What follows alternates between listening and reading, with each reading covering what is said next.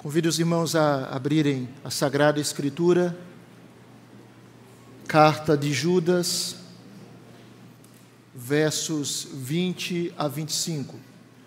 Judas, como nós sabemos, tem apenas um capítulo.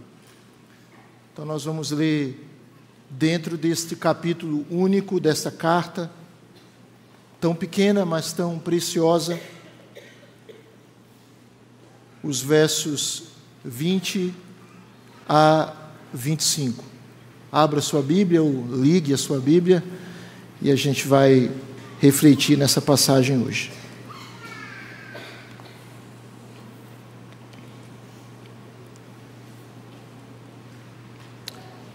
Diz assim a Sagrada Escritura: Vós, porém, amados, edificando-vos na vossa fé santíssima, orando no Espírito Santo, guardai-vos no amor de Deus, esperando a misericórdia de nosso Senhor Jesus Cristo para a vida eterna. E compadecei-vos de alguns que estão na dúvida. Salvai-os, arrebatando-os do fogo. Quanto a outros, sede também compassivos em temor, detestando até a roupa contaminada pela carne. Ora, aquele que é poderoso para vos guardar de tropeços e para vos apresentar com exultação imaculados diante da sua glória. Ao único Deus, nosso Salvador, mediante Jesus Cristo, Senhor nosso, glória, majestade, império e soberania, antes de todas as eras, e agora e por todos os séculos. Amém. Você pode dizer amém? Querido Deus, rogamos que o Senhor continue a nos abençoar, falando ao nosso coração pela tua palavra. Mantém o nosso ser concentrado, cativo ao conhecimento de Cristo. Que nada tire a nossa concentração, mas que nos minutos que ainda teremos aqui, que o Senhor, por graça e misericórdia, nos alimente com a palavra da verdade, nos instrua, nos avive, nos abençoa, Pai, pois nós pedimos em nome de Jesus. Amém e amém. Irmãos, os conflitos fazem parte da história da humanidade. Nós vivemos uma história de guerras, de batalhas, e nos últimos tempos os conflitos têm se intensificado, têm se tornado mais constantes. E há uma realidade, um conflito muito mais amplo do que as lutas e as batalhas bélicas, que é a guerra pela verdade. Nós vivemos em uma guerra, irmãos, pela verdade, uma batalha espiritual.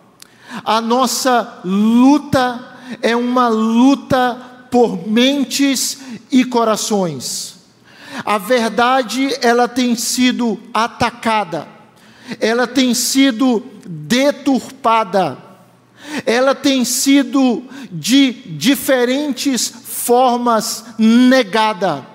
E nós somos chamados por Deus, como igreja, como crentes, a entendermos que nós estamos em uma guerra espiritual ininterrupta em uma batalha pela verdade.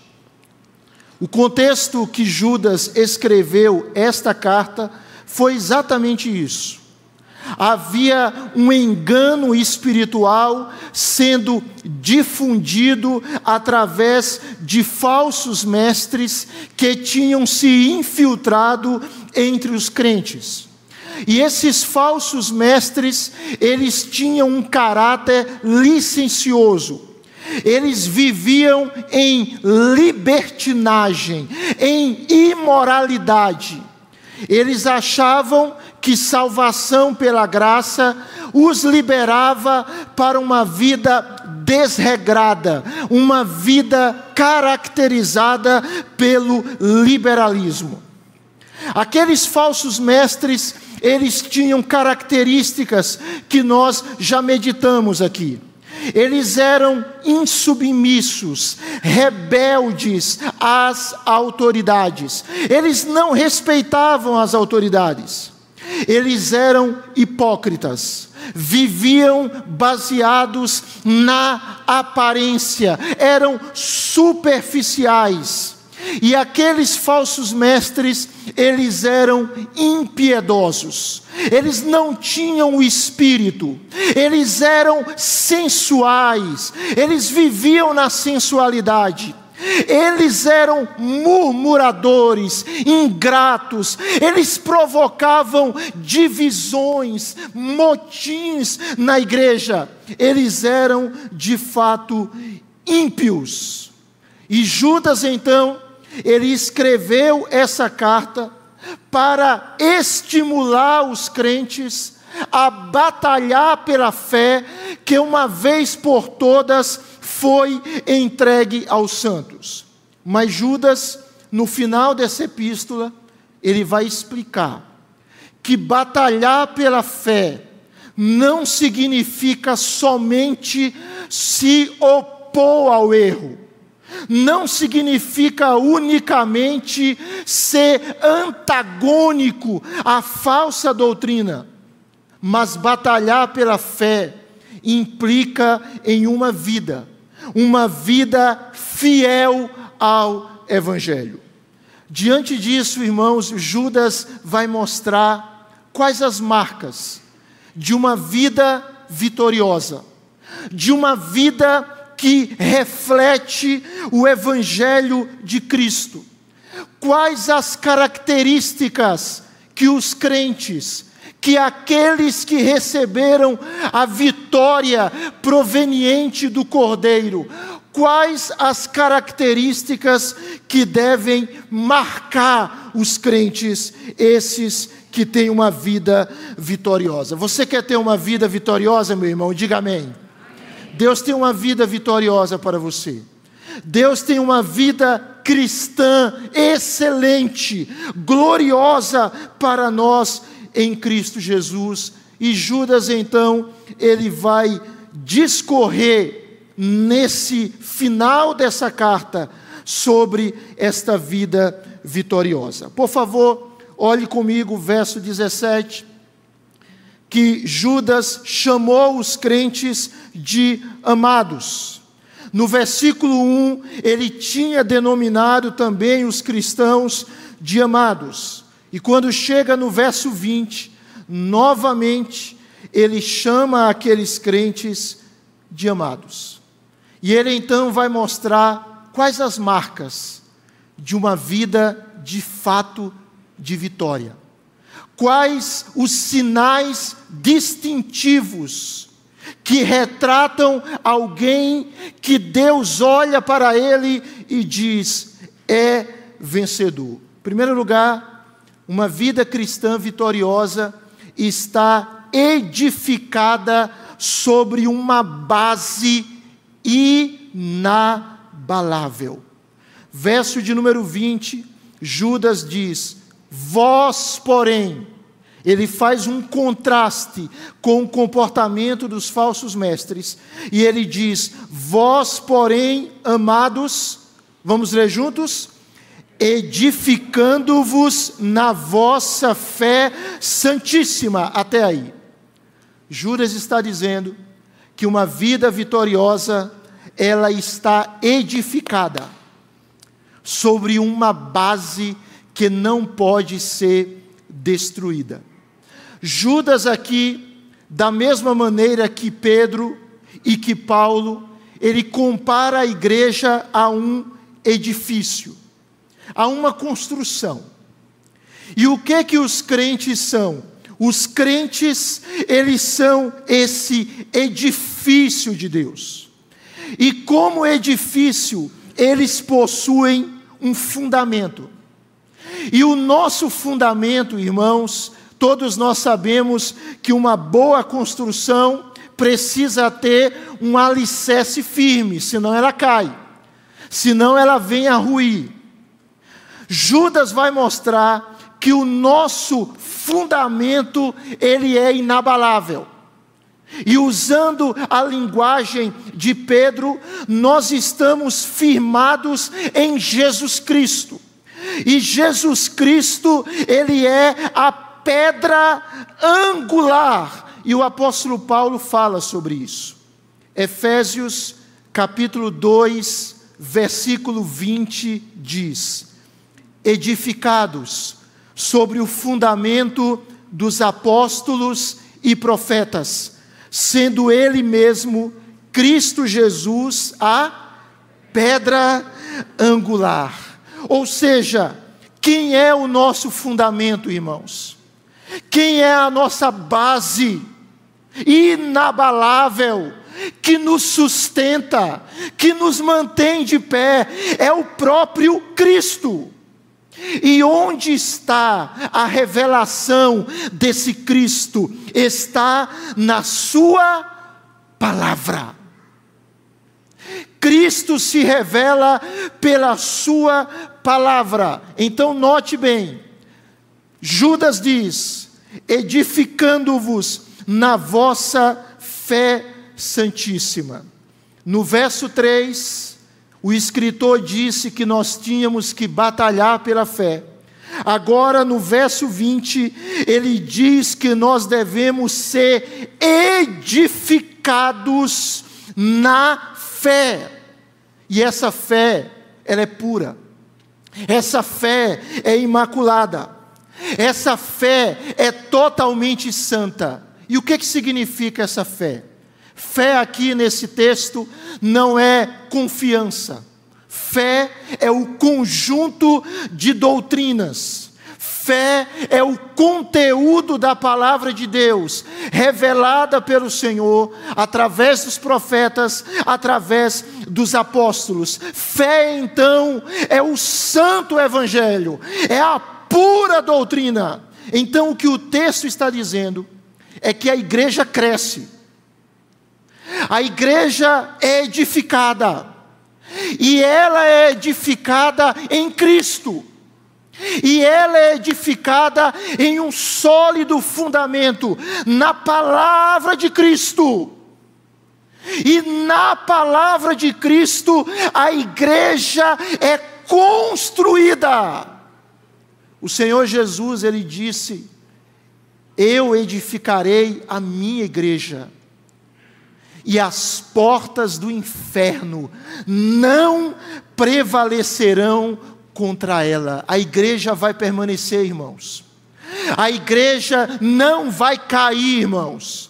A igreja vai continuar até o fim, porque aquele que a sustenta é a rocha eterna, é a pedra angular, é Jesus Cristo.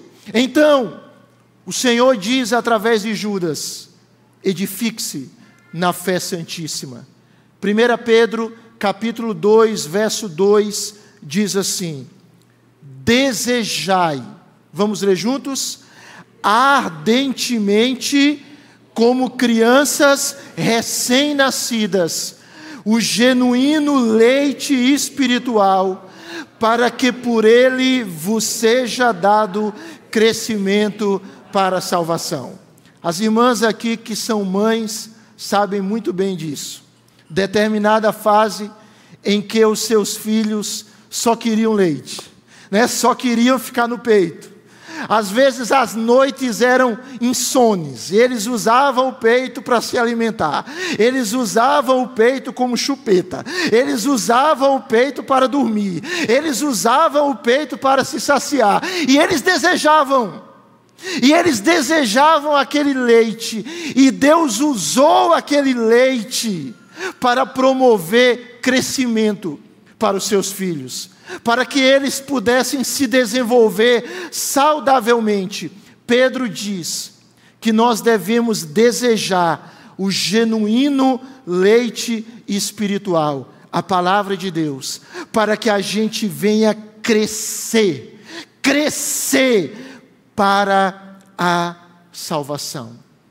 Nós não estamos edificados, irmãos, no que sentimos, no que achamos, no que pensamos, nós estamos edificados na palavra de Deus. A palavra de Deus é o guia seguro para o céu. A palavra de Deus é o nosso alimento. A palavra de Deus é o nosso fundamento.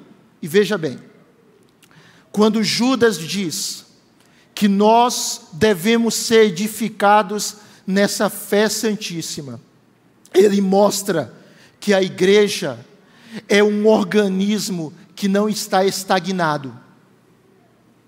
Igreja cresce, irmãos. Ela cresce espiritualmente, ela cresce numericamente, ela cresce ministerialmente, ela cresce, porque Deus deu a ela essa vida.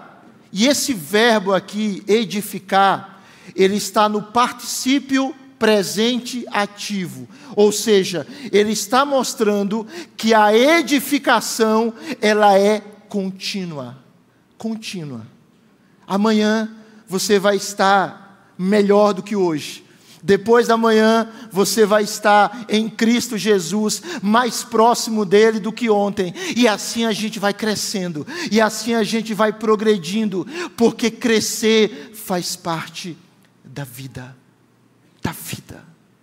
E é muito interessante o papel da comunidade, porque Judas aqui usa o verbo no plural. Nós somos chamados, irmãos, a crescermos, a crescermos juntos. Nós somos chamados a nos desenvolver.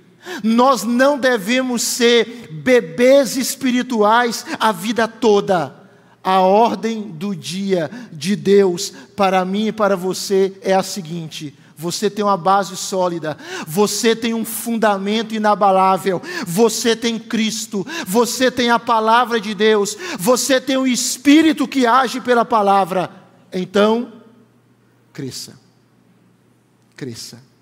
Segundo lugar, uma vida vitoriosa, ela depende do poder de Deus ela depende do poder de Deus. Por favor, continue comigo aí no verso de número 20, parte B. Judas traz outra exortação e ele diz: orando, vamos ler juntos? Orando no orando no Espírito Santo. Judas aqui faz um chamado. Depois dele dizer que, como igreja, somos um edifício que cresce, ele faz um chamado à oração. E não é qualquer oração, é oração no Espírito. O que é oração no Espírito? Tem pessoas que acham que oração no Espírito é oração em línguas. Mas isso traz uma dificuldade. Se é oração em línguas, e quem não tem o dom de línguas, como é que ora no Espírito? Então a exortação de Judas é para uma parte do corpo e não para todo o corpo? Não. Não é isso que o texto está dizendo. O que é oração no espírito? Oração no espírito é a oração sob a direção, sob a vontade e sob o poder do espírito. É aquela oração em que a última palavra não são os nossos interesses pessoais, nem os nossos sonhos. A última palavra é do Espírito. É o Espírito que nos guia, é o Espírito que nos dirige, é o Espírito que nos orienta. Romanos, capítulo 8, verso 26, diz assim: Também o Espírito semelhantemente nos assiste em nossa fraqueza, porque não, não que sabemos orar como convém. E agora? Ninguém sabe orar como convém. Mas o texto continua. Vamos ler juntos? Mas o mesmo Espírito intercede por nós sobremaneira com gemidos inexprimíveis. Na nossa vida de oração, irmãos, nós não estamos sós. O Espírito de Deus, que conforme o próprio Paulo, em Romanos 8, 27, intercede segundo a vontade de Deus, esse Espírito está dentro de nós e Ele intercede por nós com gemidos que não podem ser expressos. Que realidade gloriosa, irmãos. Nós não estamos sós na nossa vida de oração, o Espírito nos auxilia. Simon Kistemacher, ele diz assim: o Espírito toma nossas orações imperfeitas, aperfeiçoando-as e apresentando-as a Deus, o Pai. Então veja, o Espírito faz isso. Está lá a minha oração, cheia de problemas, cheia de erros, cheia de esquisitices, e o Espírito molda a minha oração, a sua oração, e Ele aperfeiçoa a nossa oração, e Ele a apresenta a Deus, o Pai. Veja bem, se a palavra é o fundamento da vida cristã, a oração no Espírito é o poder para edificar a vida cristã. A oração no Espírito é o poder para edificar a vida cristã nessa palavra. Vou fazer uma pergunta simples. Você tem orado? Você tem orado? Você tem buscado a Deus? Um dos compromissos que nós fazemos no nosso discipulado, que é com Jesus, e que sempre é repetido nas nossas reuniões, nas segundas-feiras, é: você tem orado todos os dias, é um compromisso. Você tem lido a palavra todos os dias? Quando nós oramos, irmãos, nós estamos dizendo o seguinte: Senhor, eu dependo de Ti. Senhor, eu não dou conta. Eu preciso do Senhor.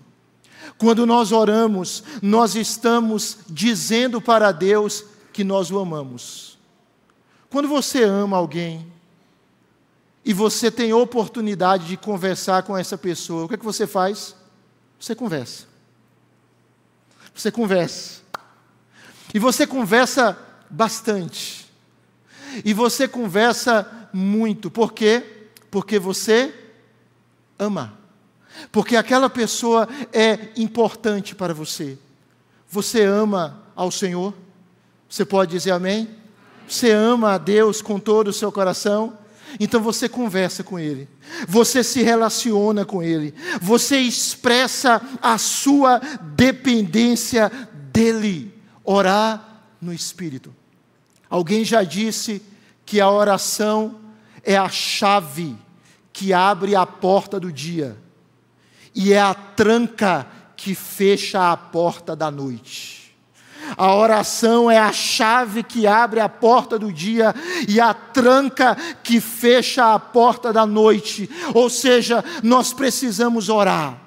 Vida cristã vitoriosa é vida de oração, oração constante, oração perseverante, oração com fervor, oração com fé. Charles Spurgeon, falando sobre oração no Espírito, ele disse: Orar no Espírito é orar com fervor, é orar com perseverança, é orar com humildade e é orar com uma oração amorosa. Terceiro lugar, uma vida cristã vitoriosa, diz Judas, ela repousa. E ela repousa em quem? No caráter gracioso divino. Ela repousa no caráter gracioso divino. Por favor, verso de número 21. Convido os irmãos para lermos juntos essa passagem. Vamos ler todos. Guardai-vos no amor de Deus, esperando a misericórdia de nosso Senhor Jesus Cristo para a vida eterna. Judas aqui, ele vai tratar agora sobre perseverança dos santos. Ele disse no versículo de número 1 que nós somos guardados em Jesus Cristo. E aqui no versículo 21, ele fala que nós devemos nos guardar no amor de Deus. Ou seja, o fato de Deus nos preservar, a verdade bíblica de que os crentes irão perseverar na fé, eles não se perderão, não minimiza a nossa responsabilidade de perseverar na fé. Então nós temos aqui um imperativo o imperativo de estarmos guardados no amor de Deus. Essa palavra guardar, ela tem a ideia de guardar algo contra ataque ou abuso. É a preservação ou salvaguarda de algo, como se fosse um tesouro. Imagine um tesouro, uma joia, um recurso, algo que você valoriza e que você guarda com muito carinho. Muito mais valioso do que qualquer tesouro é a sua vida. Uma alma vale mais do que o mundo inteiro. A sua vida é preciosa. É tão preciosa que Jesus morreu por você. A sua vida é tão valiosa que o Senhor se deu por você. Então Pedro, Judas, perdão, ele está dizendo: "Irmãos, estejam guardados no amor de Deus". Ou seja, o amor de Deus é a esfera espiritual que nos guarda. E o que é que isso implica, irmãos? Isso implica em submissão em obediência. João, João 15, 10 diz assim: João 15, 10, parte A. Se guardardes os meus mandamentos, permanecereis no meu amor. Olha o que Jesus está dizendo. Se guardardes os meus mandamentos, permanecereis no meu amor. Quem são aqueles que permanecem no amor de Jesus? São aqueles que o amam e, porque o amam, guardam os seus mandamentos. Por favor, esse texto, então, ele apresenta uma sentença. E a sentença principal do verso 20 e no verso 21 é essa. Veja, Judas aqui traz um princípio. Um princípio de guardar-se ou conservar-se no amor de Deus. Essa é a sentença principal desses dois versículos. E Judas, então, ele complementa essa sentença com dois particípios. No verso 20, nós já vimos: edificando-vos e orando. E um outro particípio no verso 21, esperando. Ou seja, o que o texto está dizendo é o seguinte: como nós somos guardados no amor de Deus, à medida que nós somos edificados na palavra do Senhor, verso 20. À medida que nós oramos no Espírito Santo, verso 20. E à medida que nós esperamos, esperamos na consumação da vida eterna. É o que diz o verso 21. Veja, por favor, na sua Bíblia, que Judas ele está dizendo para aqueles crentes: irmãos, esperem, guardem-se no amor de Deus, e enquanto vocês fazem isso, isso não é pelo poder de vocês, pelo mérito de vocês, é obra de Deus na história de cada um de vós. Enquanto vocês fazem isso, esperem. Esperem em que, irmãos? Esperem no que? Na misericórdia de quem? De nosso Senhor Jesus Cristo. Para o quê? Para a vida eterna. Por que, que você é salvo? Que, que eu sou salvo? É porque eu sou bom? Porque você é bom? Hein? É porque Deus olhou para nós lá no céu e disse: tão lindo, eu não posso viver sem esse rapaz, sem essa moça, é por isso? É porque a gente é cheio de mérito, é porque a gente é maravilhoso, é porque a gente se olha no espelho e canta: Eu me amo, eu me amo, não posso mais viver sem mim. É por isso que Deus nos salvou? É por isso? Não. Deus nos salvou porque Ele é misericordioso, porque Ele é compassivo, porque Ele é cheio de misericórdia para conosco. E Judas está dizendo: irmãos, tenham uma esperança. E qual é a nossa esperança? A nossa esperança está numa melhora desse mundo?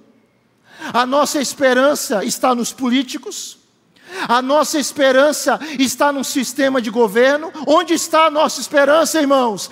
A nossa esperança está na misericórdia de Jesus Cristo para a vida eterna. Deus nos deu uma vida. E a vida que Deus nos deu é a sua própria vida. É a vida eterna. É a vida dele. E Judas então, ele diz: Irmãos, vivam uma vida cristã vitoriosa e repouse no caráter gracioso de Deus. Ele ama vocês e ele tem misericórdia de vocês. Ele lhes deu a vida eterna e ele vai lhes dar a vida eterna em toda a sua completude. Por quê? Porque hoje tem, a gente tem a vida eterna. Mas a gente tem a vida eterna, mas adoece. A gente tem a vida eterna, mas envelhece. A gente tem a vida eterna, mas se aperreia. A gente tem a vida eterna, mas às vezes não dorme, né? Alguns. A gente tem a vida eterna, mas tem dificuldades financeiras. A gente tem a vida eterna, mas às vezes fica ansioso. A gente tem a vida eterna, mas nós temos perdas.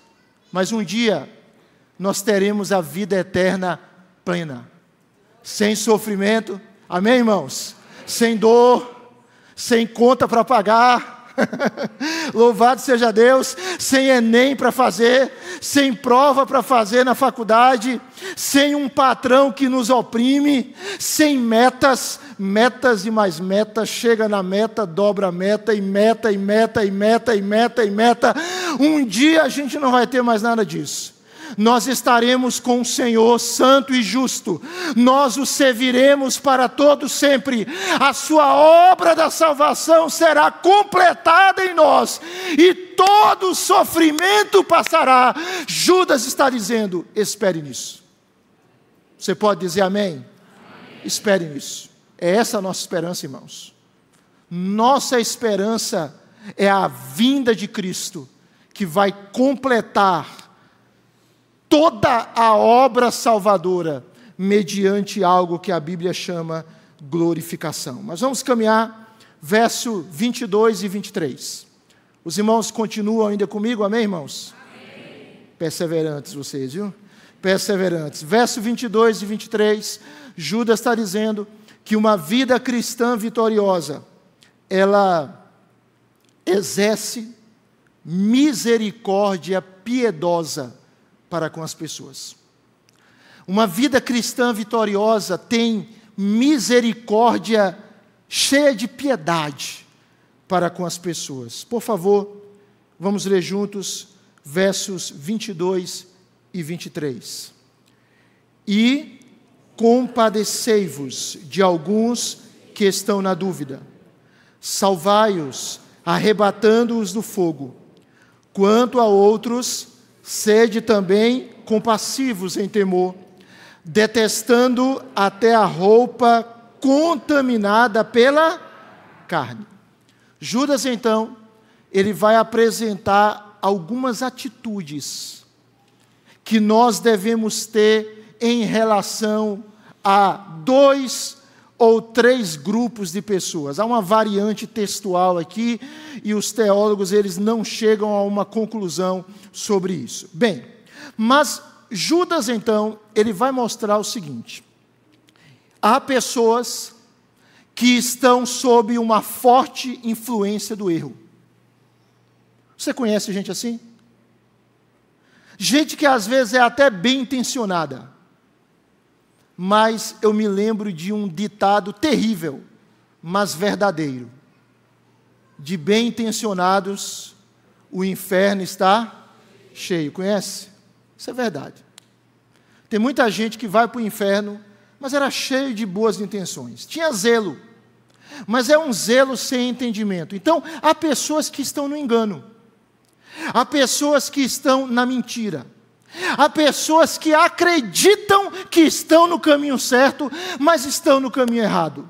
Enquanto há outras que estão na dúvida, são vacilantes. Judas, então, apresenta algumas orientações. Verso 22. Primeiro, Judas diz: tenha compaixão daqueles que estão na dúvida, devido à influência dos falsos mestres. Ou seja, existem cristãos que eles estão vivendo um momento de crise, crise espiritual, crise doutrinária, crise teológica, mas eles estão abertos à verdade de Deus. Eles estão vivendo um momento de uma certa confusão.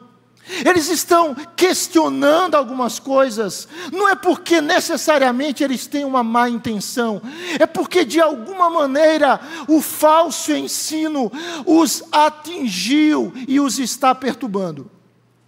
Judas diz: tenha compaixão deles. Não jogue na lata do lixo, não. Ensine-lhes a palavra de Deus. Mostre a eles as glórias do Evangelho. Ande com ele mais uma milha. Traga ele para perto de você. Você conhece alguém assim? Está vacilante? Está duvidoso? Um dia corria bem na carreira cristã, hoje não está assim. Chame ele para perto e comece a conversar com ele sobre a beleza de Cristo, sobre a glória do Evangelho. Essa é a primeira exortação. Segunda exortação, verso de número 23, parte A: Salve aqueles que estão no fogo.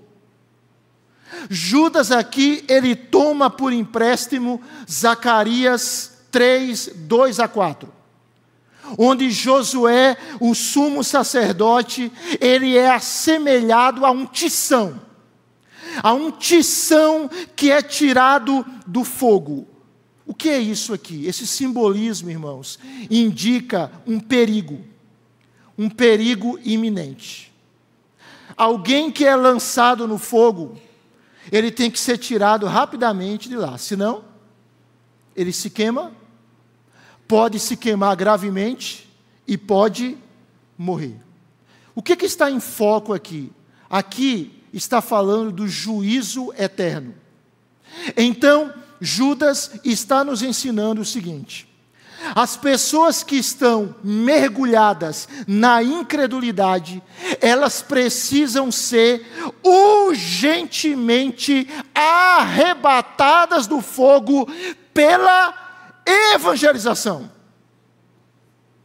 Ou seja, nós exercemos misericórdia daqueles que estão na dúvida, nós falamos sobre Cristo para eles, e aqueles que estão caminhando para o fogo do inferno, nós os evangelizamos.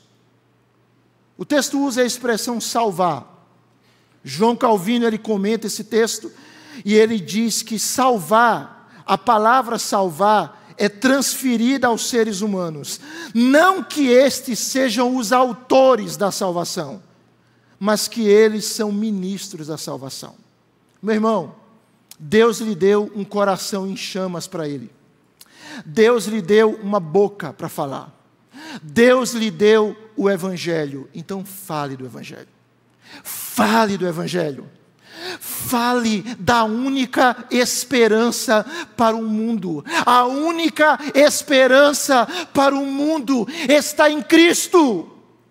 A cura para a humanidade está nas boas novas do Evangelho.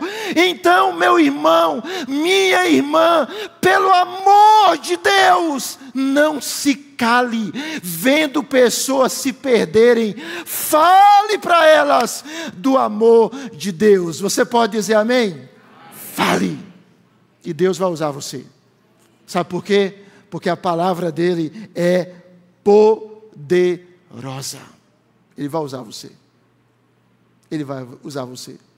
Conta-se que alguém falou para Dwight Moody, aquele grande evangelista americano no século XIX, o seguinte: O mundo está para ver o que Deus pode fazer na vida de um homem que se entrega totalmente a Ele.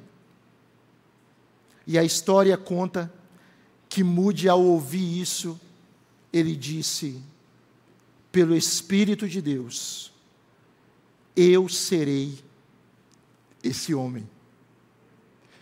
Pelo Espírito de Deus, eu serei esse homem que se entrega nas mãos dele. O resto é história.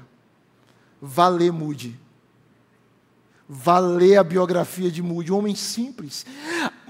Muito simples e que foi instrumento de Deus na sua simplicidade, quem sabe com algumas concepções teológicas que talvez nós nem concordemos tanto, mas na sua simplicidade, ele foi um homem em chamas espirituais e através dele milhares de pessoas foram alcançadas por Cristo. Porque não sou eu nem é você, é o Espírito de Deus em nós. Você pode dizer amém? Terceiro lugar, há uma outra exortação no exercício da misericórdia piedosa. Verso 23, parte B. Não se queime na busca de tirar as pessoas do fogo. Não se queime enquanto está tirando as pessoas do fogo. Judas aqui, ele nos mostra que nós devemos estar entre o pecador e o pecado que nós devemos amar o pecador e ter misericórdia do pecador, mas precisamos abominar o pecado. Que nós precisamos ter compaixão, mas ao mesmo tempo que nós temos compaixão, nós temos santidade. O que é roupa contaminada pela carne? Roupa contaminada pela carne é uma metáfora para uma vida devassa. É uma metáfora para a influência contaminadora do pecado dos falsos mestres. Os irmãos se lembram? Isaías 64, versículo 6, quando o Senhor diz que os nossos atos de justiça são como trapo de imundícia. As nossas justiças como trapo de imundícia. Essa imagem aqui é tirada também de Zacarias 3, 2 a 4. Se você ler esse texto, o sumo sacerdote Josué, ele estava vestido com trajes imundos. Ele era como um tição preparado para ser queimado mas Deus dá uma ordem através de Zacarias, ou na visão de Zacarias. E a ordem é que as vestes imundas fossem tiradas de Josué e que ele vestisse vestes limpas, vestes puras, finos trajes. É isso que Deus faz conosco. Um dia nós estávamos na sujeira, irmãos. Um dia nós estávamos na imundície. Um dia nós estávamos sujos. Nós vivíamos na lama.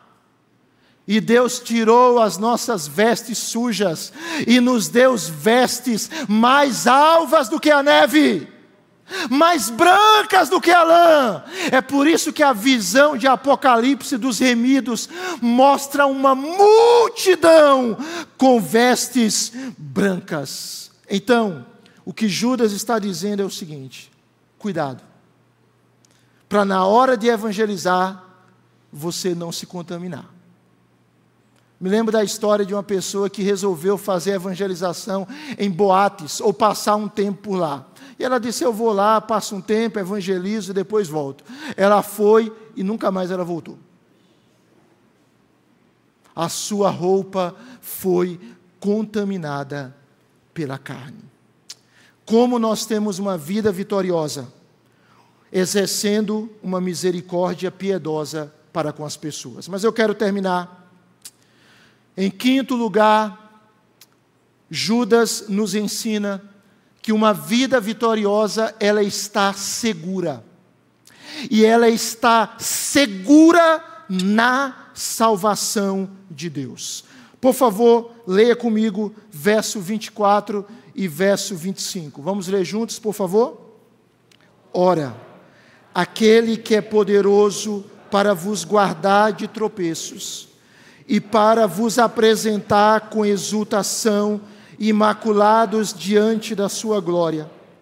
Ao único Deus, nosso Salvador, mediante Jesus Cristo, Senhor nosso, glória, majestade, império e soberania, antes de todas as eras, e agora e por todos os séculos. Amém. Assim seja.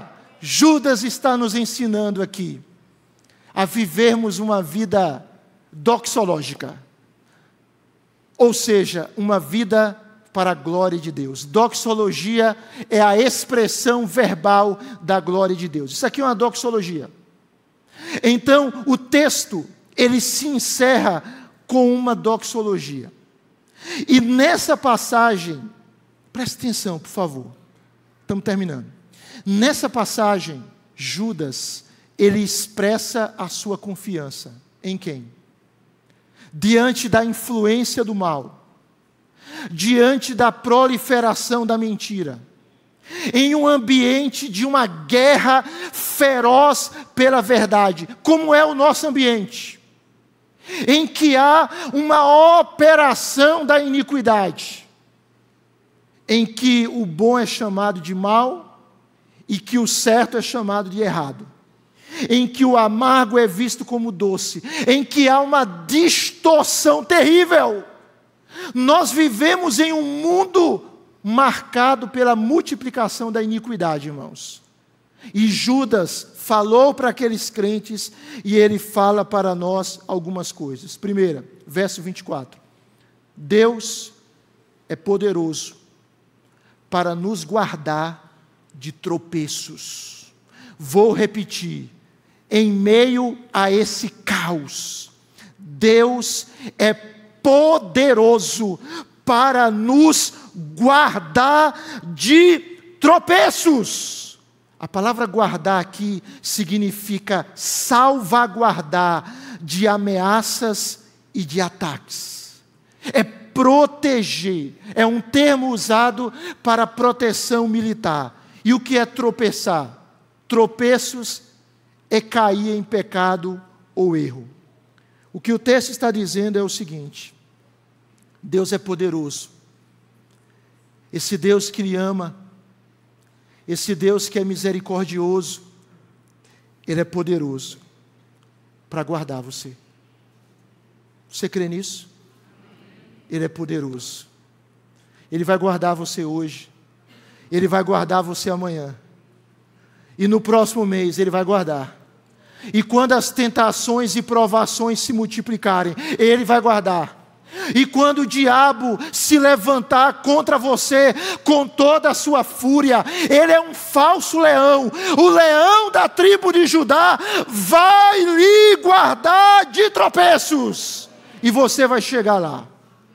Vai chegar na glória eterna, vai chegar na Canaã celestial. Deus é poderoso para nos guardar. Segundo lugar, verso de número 24, parte B. Deus é poderoso para nos conduzir à sua glória. O Deus que planejou a nossa salvação, ele executou a nossa redenção e ele consumará a nossa glorificação. Isto é, ele está preparando você você é do Senhor Jesus? Quantos são do Senhor Jesus? Digam amém. amém. Então você é a noiva. E Jesus está preparando você. E Jesus está moldando você. E Jesus está tornando você, meu irmão, minha irmã, lindos, belos. Ele está adornando você. Ele está limpando mais e mais você. Ele está lhe purificando para lhe apresentar imaculado diante da sua glória. E com que? Com exultação jubilosa. Com exultação. Ou seja, um dia nós estaremos em um lugar onde não haverá pecado. Então não haverá sofrimento. Um dia estaremos em um universo em completa santidade e, portanto, em perfeita alegria. O que o texto está nos prometendo é o seguinte: Deus nos guarda de tropeços, Deus nos levará para a sua glória e lá nós teremos completa alegria, exultação. A nossa alegria aqui sempre está com limitação, sempre tem um mas, mas um dia nós desfrutaremos de alegria plena. E Judas conclui a sua epístola dizendo que esse Deus, verso 25, ele merece, ele merece ele é digno, esse Deus que nos salvou, que nos preserva em santidade, que vai nos receber na Sua glória, Ele é digno, Ele é digno de receber glória, majestade, império e soberania. Quando? Ontem? Hoje? Amanhã? Sim. Ontem? Hoje? Amanhã? Para todo sempre, pelos séculos dos séculos. O que o texto está nos ensinando é: viva uma vida cristã vitoriosa. Viva uma vida cristã vitoriosa, vivendo para a glória de Deus. Para a glória de Deus. Fique de pé e vamos ler juntos Apocalipse 5, 11 a 14 e vamos orar. Apocalipse capítulo 5, verso 11 a 14. Judas conclui a sua epístola com um ressonante amém, com assim seja, manifestando que Deus merece toda a glória. E olha o que diz Apocalipse 5, 11 a 14. Vamos ler juntos? Vi e ouvi uma voz de muitos anjos ao redor do trono dos seres viventes e dos anciãos, cujo número era de milhões de milhões e milhares de milhares, proclamando em grande voz: Digno é o Cordeiro que foi morto de receber o poder e riqueza e sabedoria e força e honra e glória e louvor. Então ouvi que toda criatura que há no céu e sobre a terra, debaixo da terra e sobre o mar, e tudo o que neles há, estava dizendo: Aquele que está sentado no trono e ao Cordeiro, seja o louvor e a honra e a glória e o domínio pelos séculos dos séculos. E os quatro seres viventes respondiam: Amém. Também os anciãos prostraram-se e adoraram. Aleluia! É esse o Deus que nós servimos. O Deus que merece toda a glória. O Deus que nos conduz em vitória e que nos sustentará para sempre. Vamos orar. Obrigado, Senhor. Obrigado pela tua palavra que nos orienta e que nos consola. Obrigado pelas tuas promessas que são incomparáveis. E nós rogamos, ó Deus, que o Senhor esteja conduzindo a nossa vida em dependência total do Senhor, em uma vida em que dia após dia somos edificados na santa fé, oramos no Espírito, repousamos no Teu poder, certos que somos guardados pelo Teu amor e, portanto, esperamos na Tua misericórdia. Dá-nos um coração misericordioso, piedoso e dar-nos uma vida para a Tua glória, que possamos crer que o Senhor vai nos sustentar que o Senhor vai nos manter, que o Senhor vai nos abençoar, que o Senhor vai nos guiar para sempre, que o Senhor vai nos livrar de tropeços e vai nos conduzir à glória e estaremos com o Senhor eternamente. Obrigado, Deus, em nome de Jesus. Que a graça de Jesus Cristo, o amor de Deus Pai, a comunhão, a consolação e o poder do Espírito seja sobre todos nós e sobre todo o povo de Deus espalhado na terra, hoje e para todo o sempre. Amém. Você pode dizer amém? Vamos cantar, irmãos. Vamos cantar a esse Deus maravilhoso.